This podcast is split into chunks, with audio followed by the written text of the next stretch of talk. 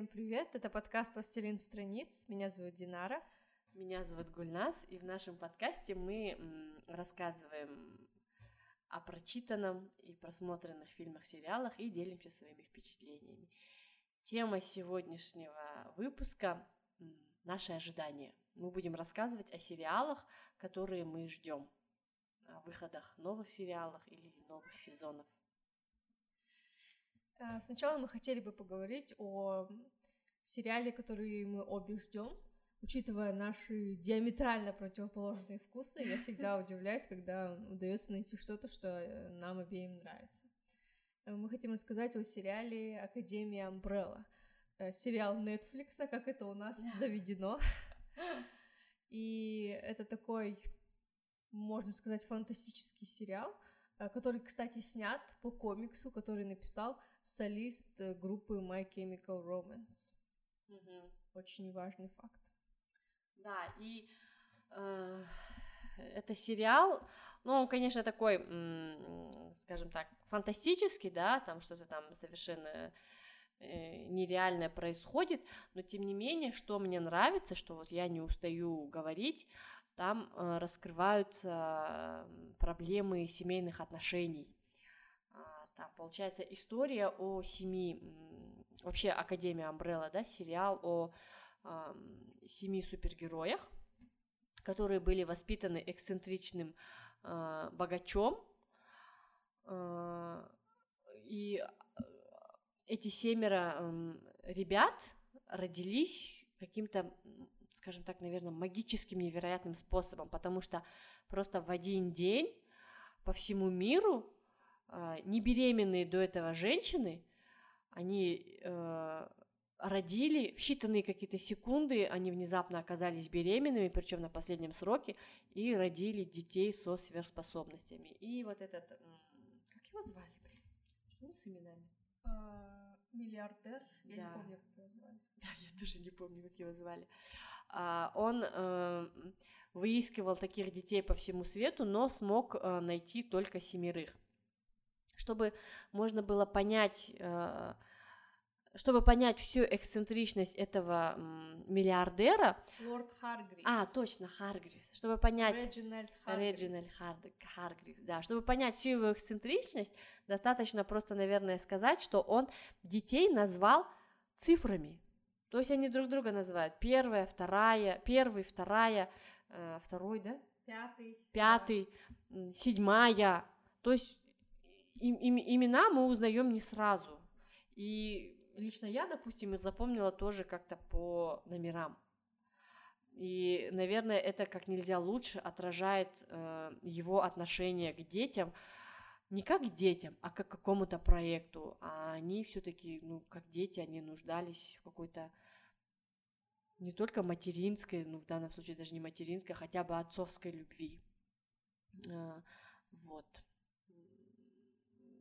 Но, да, не будем забывать, что это сериал фантастический, снятый по комиксам о супергероях.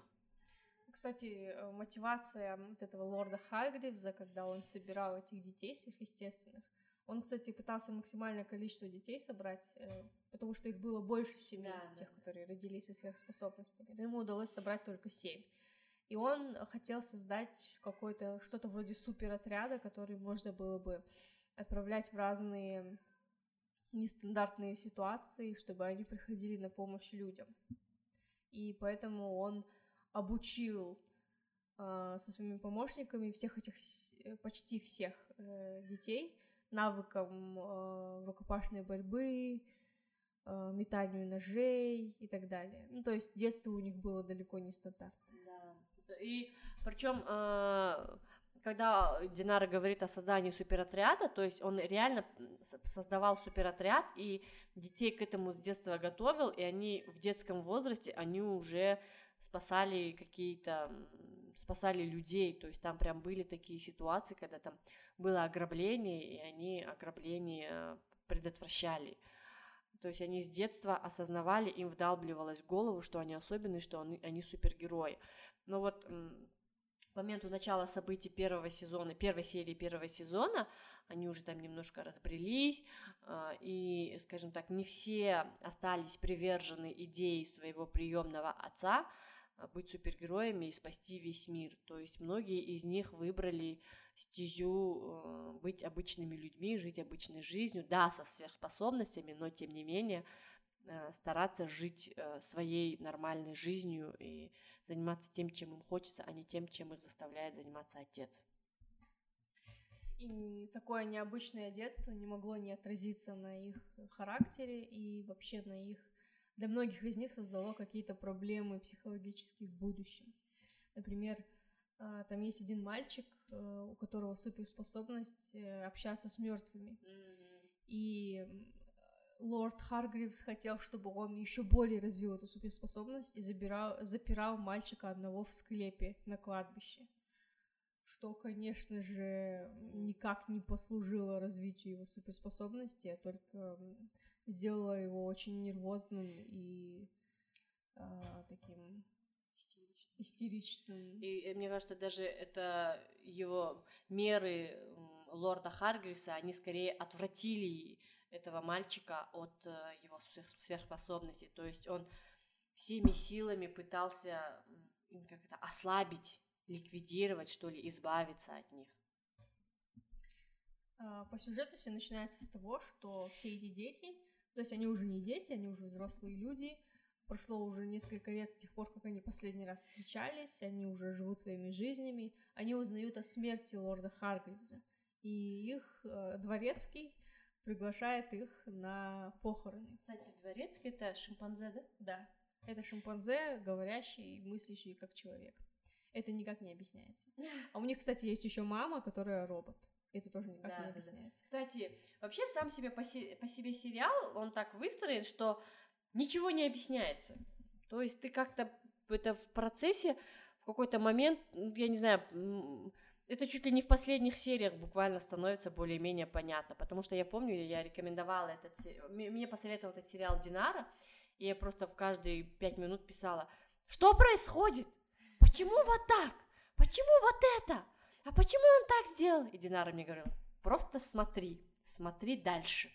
Я говорила, нет, ну ты мне объясни. Она говорит, я тебе ничего объяснять не буду, просто смотри дальше. И такая, я смотрела, смотрела, и только, наверное, к концу сериала я уже перестала задавать всякие истеричные вопросы.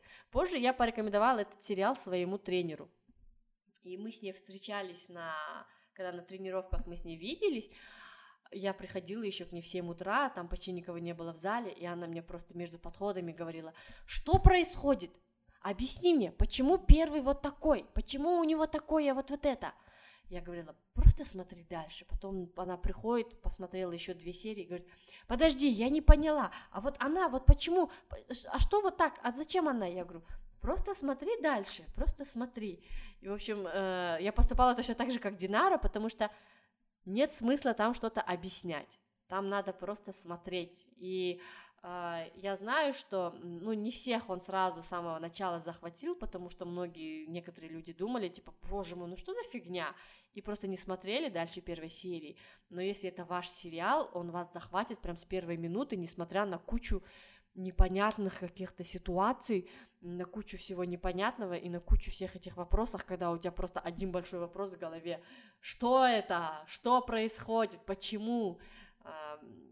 Меня он лично сразу же захватил, невзирая на то, что я ни, ни, ни черта не понимала, потому что он настолько интересно и красиво был снят, а, что хотелось его дальше смотреть и смотреть, и я, по-моему, не удержалась, я его за пару дней всего посмотрела, ночами не спала, но смотрела его. И второй сезон, второй сезон был чуть-чуть позатянут, позатянутее, но потом дальше со временем ты уже начинал втягиваться.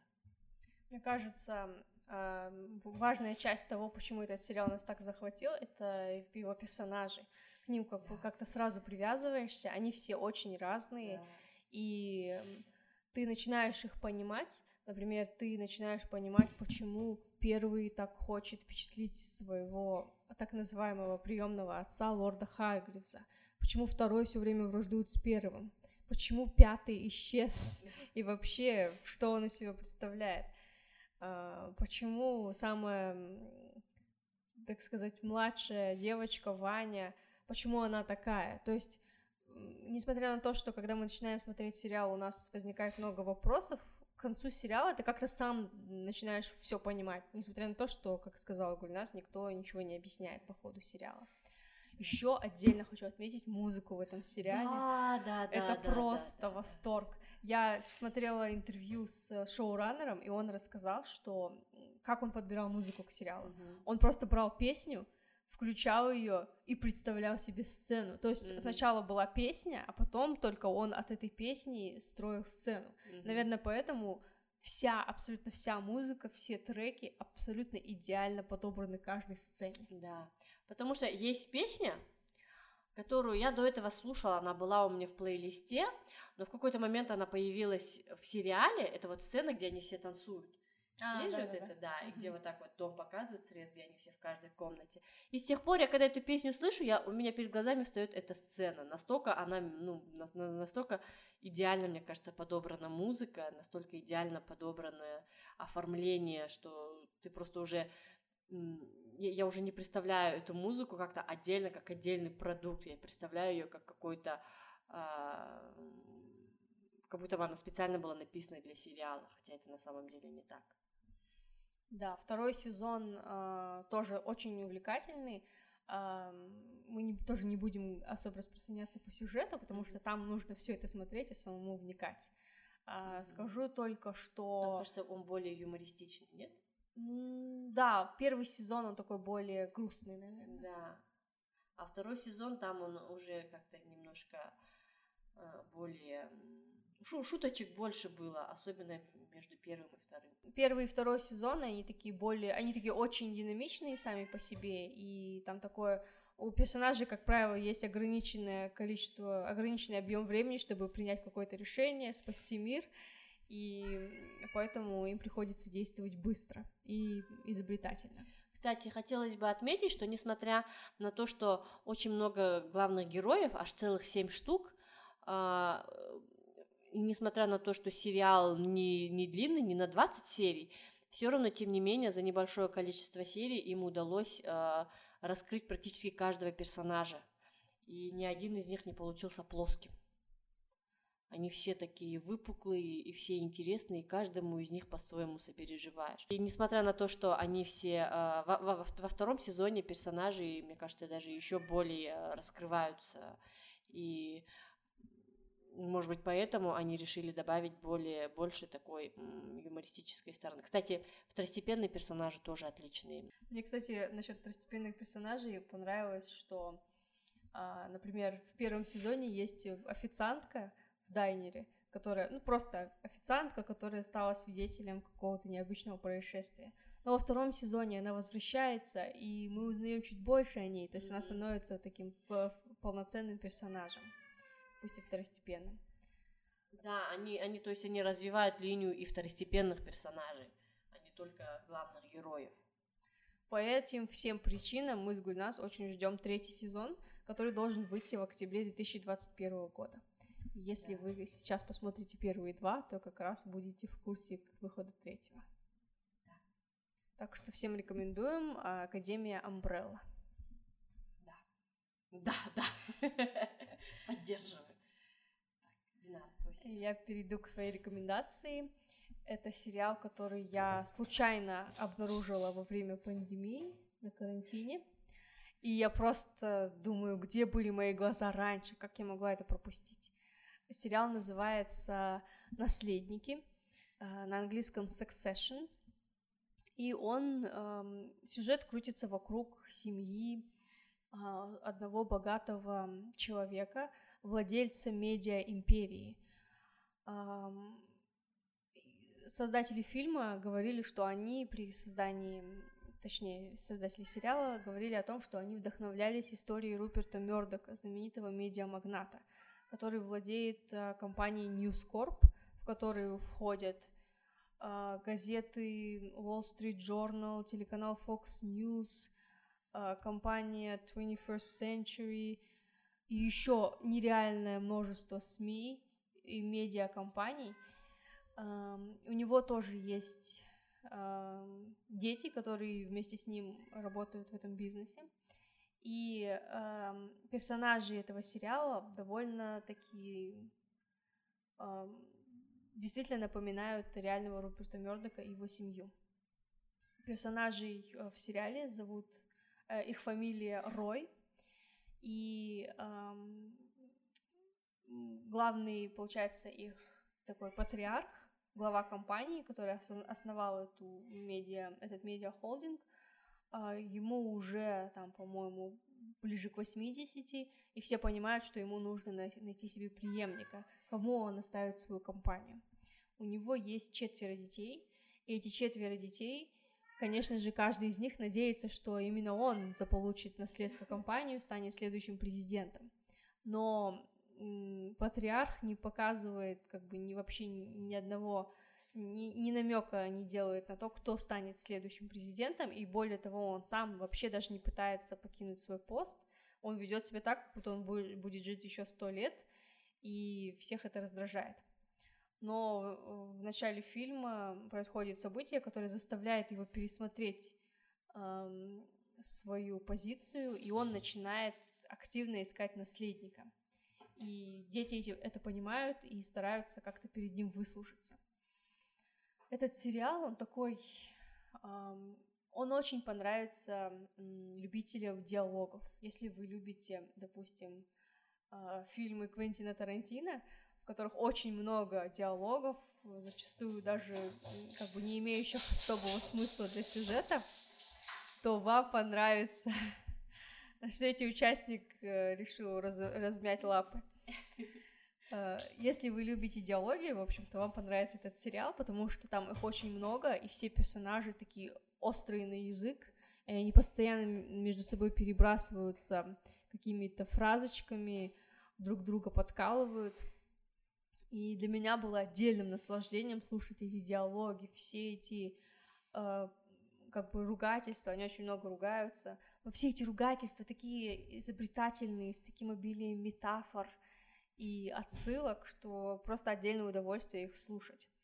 Я смотрела сериал в оригинале, и если вы любите диалоги, то советую сделать так же, потому что, как говорила Гульнас, это непередаваемо, когда ты слышишь настоящий голос актера, и совсем другие, в общем, ощущения, потому что не всякий дублер сможет э, сделать то же, что и актер, которого подбирали на эту роль.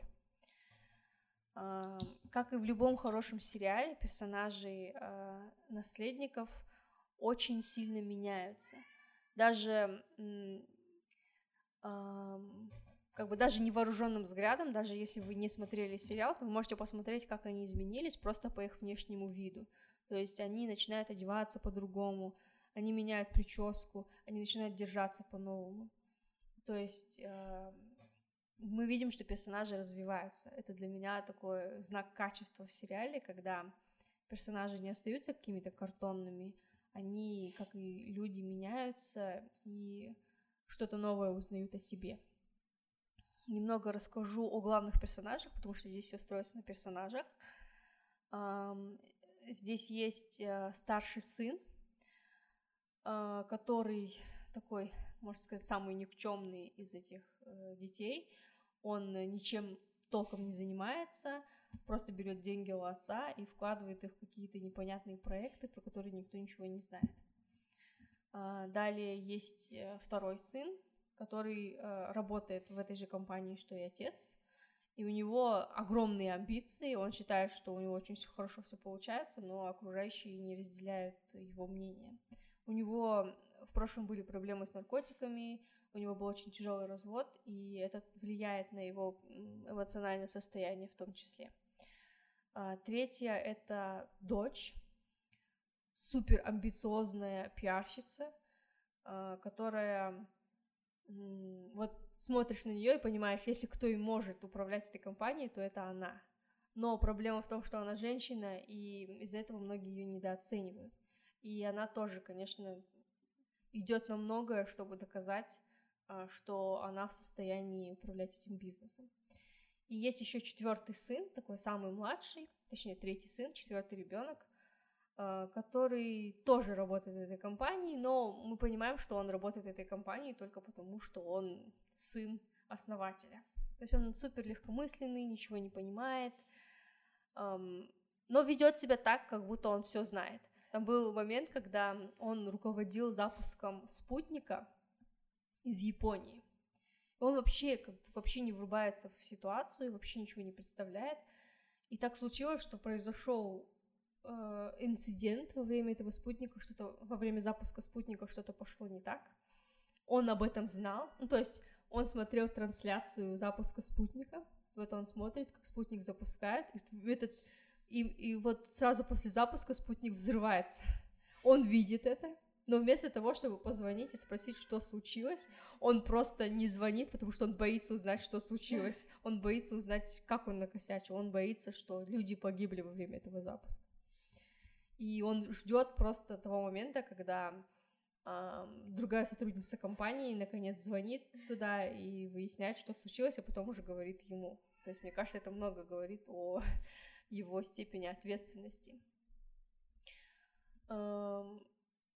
Персонажи попадают во множество разных ситуаций, как личных, у них личные проблемы возникают, семейные проблемы, и все это происходит на фоне вот этой борьбы за власть. Несмотря на то, что они все родственники, что они э, все, по сути, родные братья и сестры, они Эм, иногда вообще даже невзирая на это, подставляют друг друга, стараются как-то сыграть на слабых сторонах друг друга и доказать отцу, что именно они, что именно этот, что именно я достоин э, занять твое место. На фоне всего этого э, в игру вступает дальний родственник, э, какой-то внучатый племянник этого миллиардера, который вообще он такой самый жалкий персонаж, вот в начале э, сериала он самый жалкий персонаж, которого только можно представить. У него нет работы, его устраивают э, по знакомству в парк развлечений, который тоже принадлежит этому магнату, и он там не справляется с какой-то простейшей работой. В итоге мать ему говорит, вот твой последний шанс, иди на день рождения к своему э, дедушке, ну вот этому, к, как это называется, как если ты внучатый племянник кого-то. Как он называется этот тебе? Внучатый племянник. Это, наверное, какой-то тебе двоюродный дедушка. Да, нет? да, наверное. Не родной, его, да? получается, этот магнат, он э, брат его дедушки. Да, да, да двоюродный. двоюродный дедушка. Она говорит, его мать говорит, вот тебе подарок, иди на день рождения двоюродному дедушке и в, вотрись к ним доверие, чтобы они взяли тебя на работу, потому что это единственный способ, только так ты сможешь получить работу. Вот он приходит, и он, как бы мы смотрим на него, это просто какой-то молодой человек, ну, буквально лет, может быть, 21, 22 ему, и он вообще не врубается, как все это работает. Он смотрится просто как какая-то жалкая рыбешка на фоне этих акул детей. Но он на протяжении двух сезонов как-то держится, участвует во всех этих интригах, как-то, эм, можно сказать, мужает. И очень интересно, и очень э, как-то привязываешься к этому персонажу, очень интересно наблюдать за тем, как он пытается о, чем-то узнать, там, он много чего делает первый раз. Например, э, там есть момент, когда э, одна журналистка решила написать биографию этого медиамагната и стала приглашать всех членов семьи на интервью. Все отказались, только он согласился, этот племянник. Она с ним встретилась, и э, не успели они начать интервью, как он ей сказал, что э, дед очень жестокий, всеми манипулирует. Потом говорит, но это не для записи. Она говорит, ага, хорошо, и записывает. Он говорит, это не для записи. Она говорит, хорошо, я поняла, это будет для бэкграунда. Он говорит, нет, нет, это не для бэкграунда. Я отменяю все, что я сказал. Я отменяю все, что я сказал. То есть человек, который вообще не представляет, как работает вот эта да. встреча с журналистами, да. что если ты что-то сказал, то ты не можешь отменить да, то, что да. ты сказал. Слово не воробей. Да, но по ходу как бы по ходу своей жизни среди этих акул, они реально акулы, они могут тебя подставить вот просто как, как два пальца об асфальт, им вообще ничего этого не стоит. Но, несмотря на то, что он попадает в такую жестокую атмосферу, он как-то держится там, чему-то учится, и в какие-то моменты даже ему э, удается перехитрить этих акул. Так что такой немножко сумбурный отзыв получился. А, но мне кажется, что этот сериал понравится любителям таких каких-то интеллектуальных драм, вроде, может быть, социальной сети а, с Джесси Айзенбергом в главной роли. И одновременно этот сериал понравится... Она играет Джесси Айзенберг? Нет, я сравнила его А-а-а. с социальной сетью, где играет Джесси Айзенберг. И одновременно этот сериал напомнил мне «Игру престолов» всеми вот этими интригами, борьбой за власть, потому что кресло президента компании это совсем как Железный престол. Так что вот такая корпоративная игра престолов, можно сказать. Если вам такое интересно, то если вам такое интересно, то очень рекомендую. А, сериал называется «Наследники» или «Succession» на английском. И э, на сегодняшний момент вышло два сезона. Третий ожидается осенью э, 2021 года. Я э, не смотрела сериал «Наследники», но я смотрела похожий сериал. Ой, боже мой, я забыла, как он называется. Там тоже про э, империю, э, которая там владеет на данный момент, допустим, условно отец, и за управление которой идет битва, потому что отец хоть и молод, полон сил, но он женился на молодой женщине, и его дочь э, полна амбиций, но поскольку она женщина, ей не дают э, возможности занять какое-то ведущее место в этом э, в этой индустрии. И я, если честно, понимаю Динару, почему так захватывает, потому что я три сезона этого сериала как проглотила, как нифиг делать, блин. Хотя я, если честно, никогда таким не увлекалась, но там вся эта империя где-то, что-то, какие-то интриги. Они такие, мы семья, мы семья, мы все друг за друга. Потом бац, берут и подставляют друг друга. Ты как называется? Я не помню, как называется. Блин. Я сейчас, эм, пока ты будешь рассказывать, я вспомню, потом скажу тебе пока расскажу про свой сериал. Я ожидаю, наверное, как и куча людей во всем мире, я с нетерпением жду декабря, чтобы посмотреть второй сезон сериала «Ведьмак». Потому что э, я посмотрела первый сезон, я почитала книги, и мне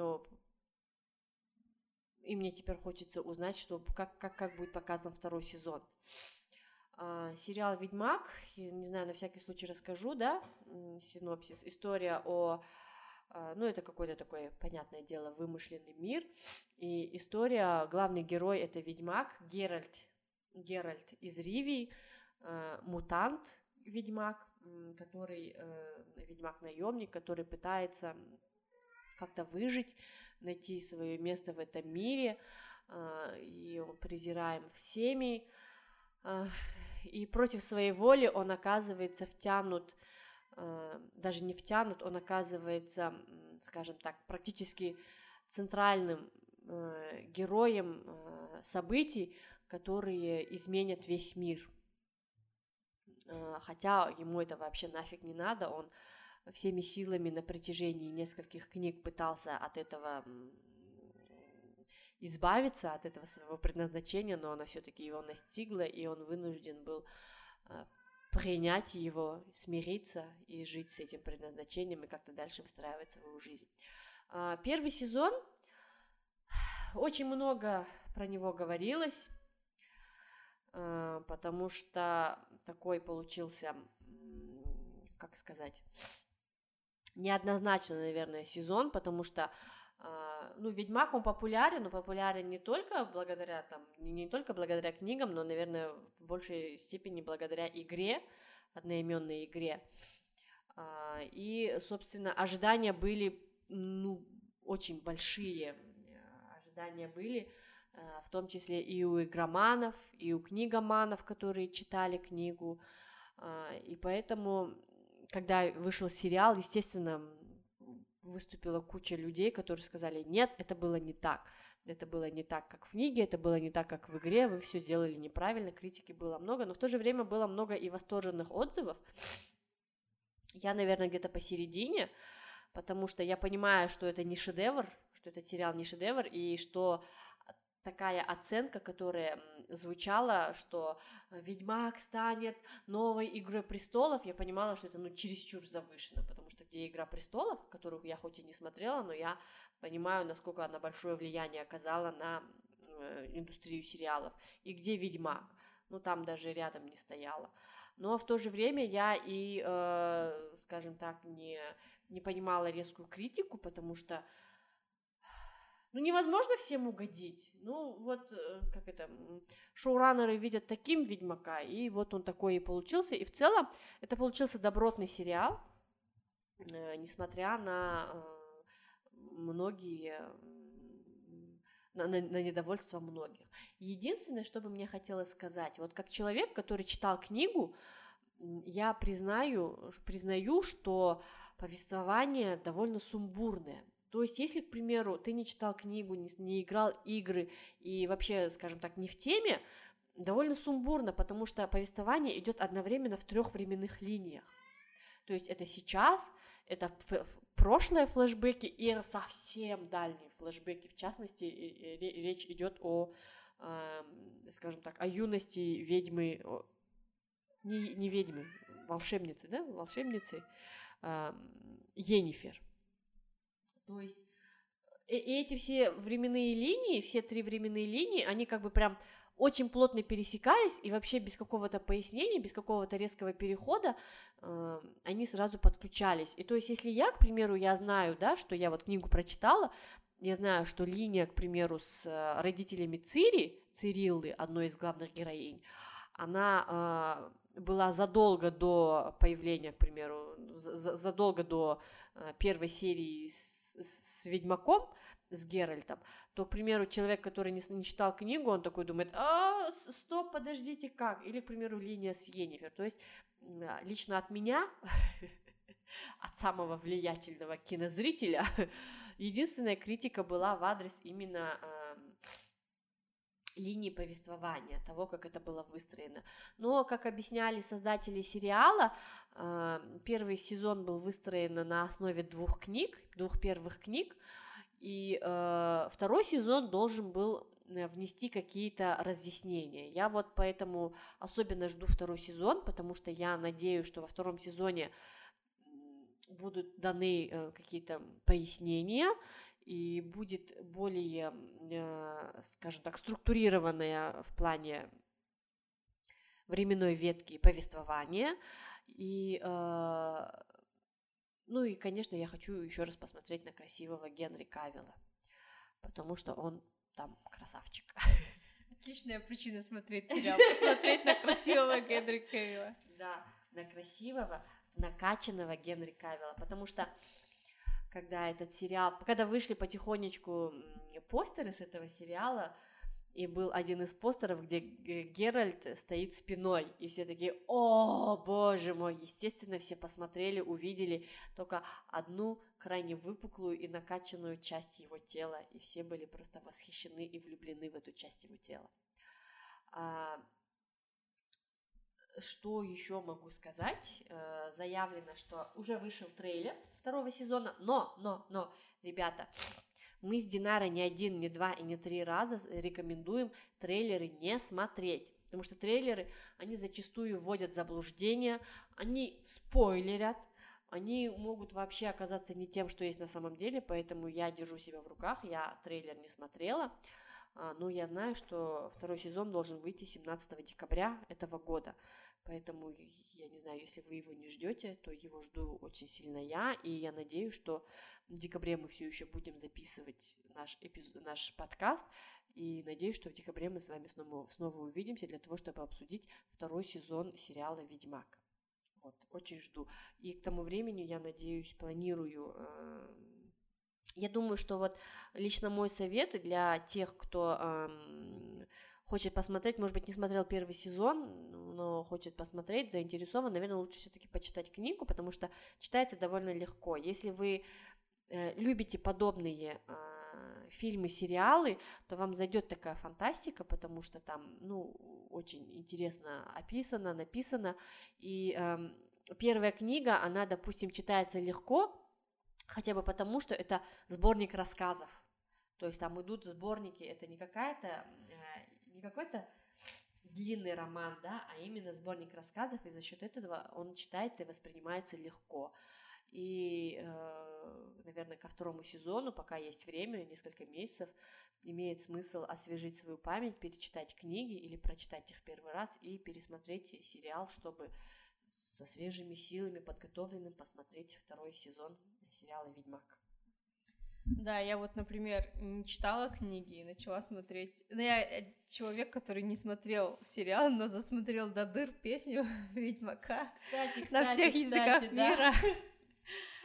Я совсем забыла рассказать об этой песне, которая, которая взорвала все чарты. Взорвала все все чарты. Мне кажется, сами авторы песни, они даже не ожидали, насколько э, она оказ- окажется хитовой. Да, песня классная, но вот я спустя полгода после выхода сериала решила посмотреть все-таки этот сериал, и вообще ничего не понятно было. Я закидывала Гульнас вопросами в стиле, что происходит, зачем это все и что будет дальше. А, на что она мне не- не- неуклонно отвечала, что нужно прочитать книгу, иначе вообще я Это- останусь во тьме. Да, потому что там сложно объяснять, что происходит, это надо тебе просто пересказывать весь сюжет. Там реально э, по-хорошему следует прочитать книгу. Я не знаю, почему создатели решили именно так подать сериал. Может быть, они были настолько уверены в успехе, в том, что это будет не последний сезон, и что у них будет возможность раскрыть все э, сюжетные заготовки во втором и в, пос- в третьем последующих сезонах. Не знаю, может быть, такая уверенность их привела к тому, что они решили вот так вот как-то скомпоновать все повествование. И, ну, как бы, я, я их тоже понимаю, потому что если, эм, если делать все точно как в книге, первый сезон получился бы, наверное, довольно скучноватым, потому что там идет просто знакомство с, с- с Геральтом и, к примеру, Йеннифер и Цири, они появляются так, ну, эпизодически. А если вы хотите, эм, как, как, ну, допустим, как в плане видео, э, визуальных, э, визуального решения этого, то, наверное, сценаристы все-таки правильно сделали, что совместили сразу, э, ввели сразу в сюжет полностью все линии, полностью рассказали сразу же историю Цири, рассказали историю Йеннифер, потому что им важно было в первом сезоне сделать, заложить основу, ввести всех главных героев и объяснить, на чем строится конфликт, и э, чтобы второй сезон был, чтобы ко второму сезону зритель был подготовлен. Ну, я так думаю. Так что не будьте как я и читайте книгу сначала. Я расскажу вам ам, о сериале, который воплотил мою мечту с тех пор, как я посмотрела «Во все тяжкие» найти что-то вроде «Во всех тяжких». Если вы тоже любите «Во все тяжкие» и тоже задаетесь этим вопросом, то обратите внимание на сериал «Озарк». Он такой очень малоизвестный, это тоже сериал производства Netflix. Эм, Когда я только начала его смотреть, это было года два или три назад, я была удивлена, что я о нем не слышала и вообще, что о нем вообще никто не пишет практически. Я нашла о нем только пару проплаченных постов на и это было все. Но я начала смотреть, потому что меня заинтерес- заинтересовал сюжет. Он крутится вокруг э, чикагского финансиста по имени Марти Бёрд. Его играет Джейсон Бейтман, который, кстати, и режиссирует.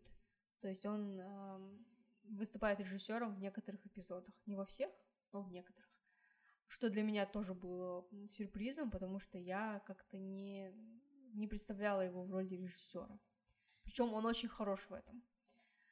Ам, Марти Бёрд работает финансистом, но он не подозревает о том, что его партнер э, фирмы, в которой он работает, подрабатывает на мексиканский наркокартель и отмывает для них деньги. И в какой-то момент его партнер накосячил, и мексиканский картель решил наказать их обоих. Они не знали, что у Марти, Марти Бёрд вообще не имеет отношения к этому. Благодаря хорошо подвешенному языку финансисту удается избежать смерти, и он обещает эм, главе наркокартеля отмывать, ну не главе, а одному из его подручных, он обещает ему э, отмыть для него 5 миллиардов долларов. Говорит это, и только потом до него доходит, что он сказал. Э, он берет всю свою семью и увозит ее из Чикаго какой-то отдаленный, можно сказать, в глубинку, э, на Средний Запад. Э, и они вместе, все вместе поселяются в доме у озера, где он лихорадочно начинает искать способы отмывания денег. И это, несмотря на то, что это, мне кажется, может быть, это сухо звучит, но это нереально интересно за этим смотреть. Он э, покупает э, стрип-клуб, нанимает туда управляющего. Э, одновременно он ищет бизнесы, в которые он может вложить деньги, чтобы он проводил вот эти наркоденьги через эти бизнесы его семья, вообще ни один из членов его семьи не горит желанием участвовать во всем этом. Дети вообще не представляют, что происходит. Жена его ненавидит. Они чуть не развелись как раз перед тем, как это случилось. Но потом, когда это случилось, они поняли, что они не могут э, расстаться, потому что если э, они рас, расстанутся и жена с детьми куда-то уедет, то наркокартель будет считать, что они будут фактически считаться мишенями для наркокартеля. Если Марти накосячит, то его семья поплатится за это. Поэтому им нужно держаться вместе. Никто из его семьи, никому из них не нравится новый город, где они живут. Это какая-то вообще заброшенная деревня, можно сказать, где ничего нет. Но, несмотря на это, им приходится приспосабливаться к своей новой жизни. Особенно трудно приходится жене Марти, которая эм, работает в пиаре. И она, раньше они жили в Чикаго, и она работала в крупных фирмах, а в этой американской глубинке ее услуги никому не нужны. И она просто, получается, сидит дома, следит за домом, за детьми, и ее не может не напрягать такая ситуация. Но это еще не все. Как бы вот у нас есть э, вот эта семья финансиста, отмывание денег и наркокартель. Но неизбежно как только Марти начинает скупать все эти предприятия и искать во что бы еще прибыльнее ему вложиться, он сталкивается с интересами местной мафии, вот этой местечковой мафии, которая живет именно в этом городе. А, местная мафия, местные психопаты, просто люди, которые заметили, где он хранит свои деньги, просто какие-то местные бандиты, которые заметили, где он хранит деньги и решили его ограбить все это сочетается в какой-то невероятный клубок э, происшествий, несчастных случаев, убийств, краж и вообще нереально много чего происходит.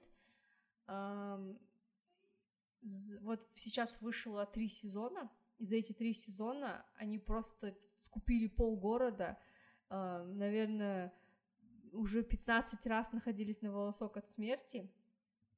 И э, как и в других хороших сериалах, э, эти персонажи не стояли на месте, они менялись, подстраивались под ситуацию окружающую.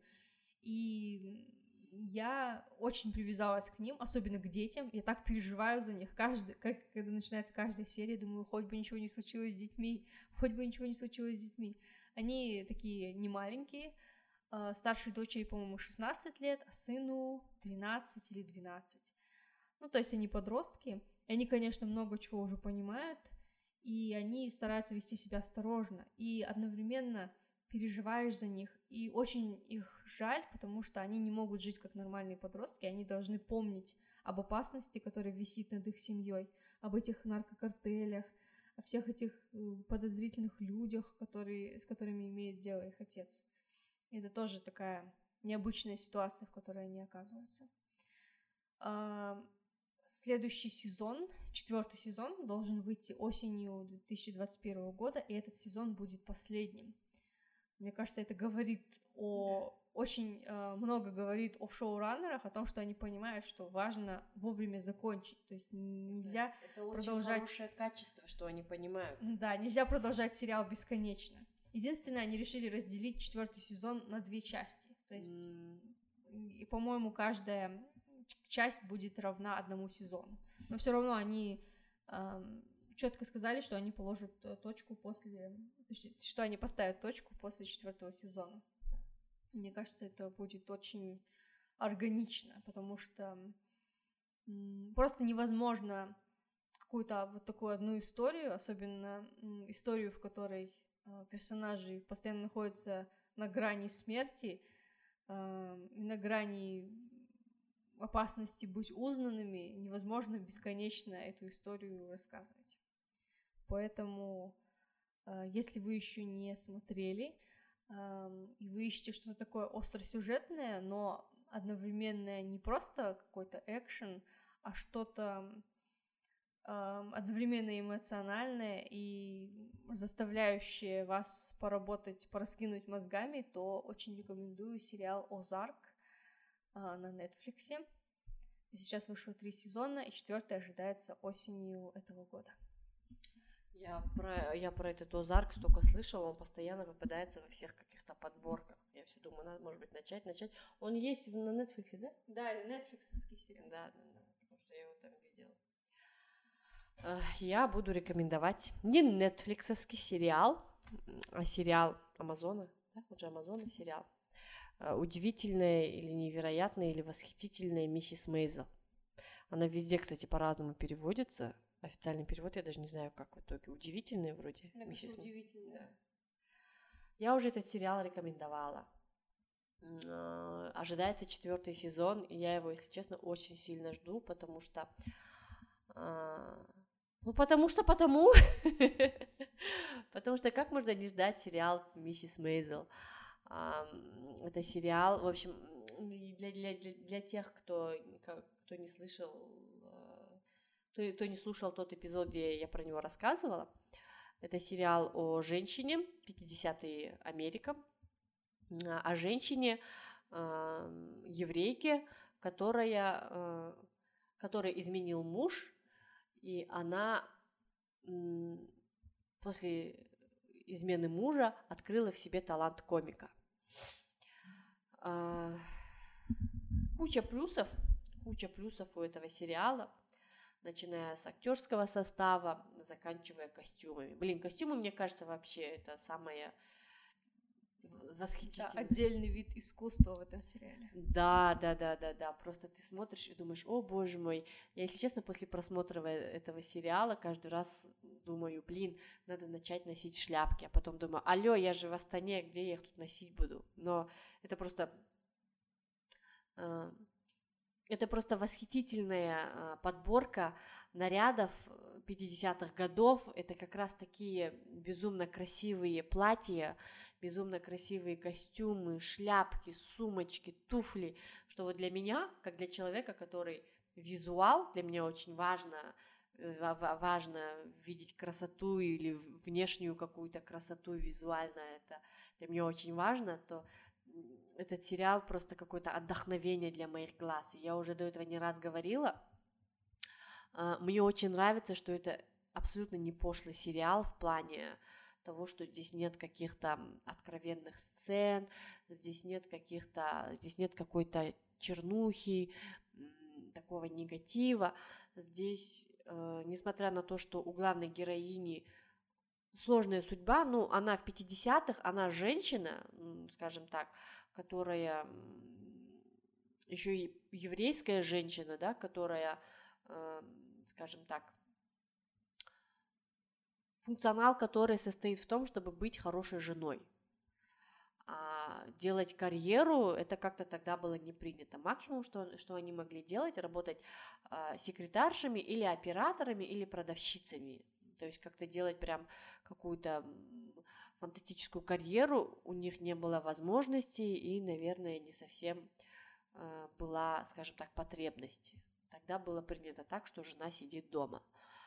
И э, в связи с, со сложившимися обстоятельствами, что муж ей изменил с какой-то Пенни Пен, прости господи, она открывает в себе талант комика, и то есть это сейчас нормально, да, женщина-комик, хотя все равно немало критики в адрес женщин-комиков мы слышим. Но тогда, в 50-е, это было вообще что-то невероятное, и когда э, дочь почтенной семьи вдруг заявляет, мать двоих детей вдруг заявляет родителям, я буду комиком, я есть комик, и пытается делать карьеру, это, конечно же, ну,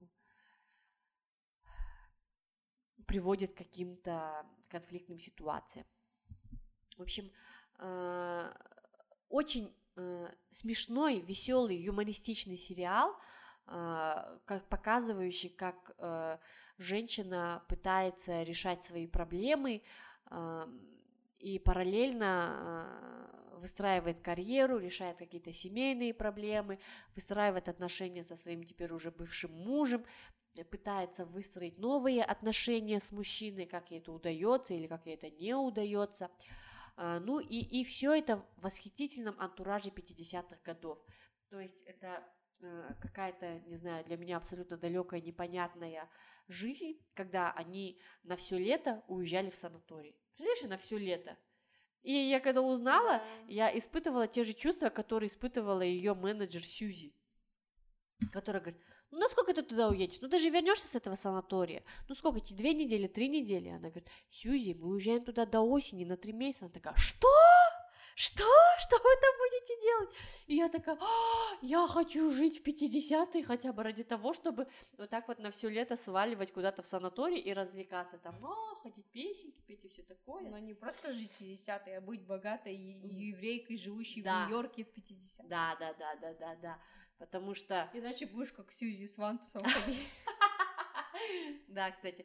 Ну, вообще, сериал абсолютно безумно смешной, и он смешной именно такими шутками, э, блин, даже не знаю, не какими-то тупыми такими поверхностными шутками, а какими-то такими тонкими шутками. Там это ситуация, где Сьюзи ходит везде с этим вантусом, или где они э, пытают, где, где э, Мидж Мейзел учит э, Сьюзи плавать, э, где у них там, э, кстати, к слову говоря, у миссис Мейзел э, отдельная комната для одежды, гардеробная. Она просто завалена платьями. И когда она переезжает к родителям после развода, папа их говорит, я не понимаю, зачем вам идти в магазин, если у нас целая комната платьев?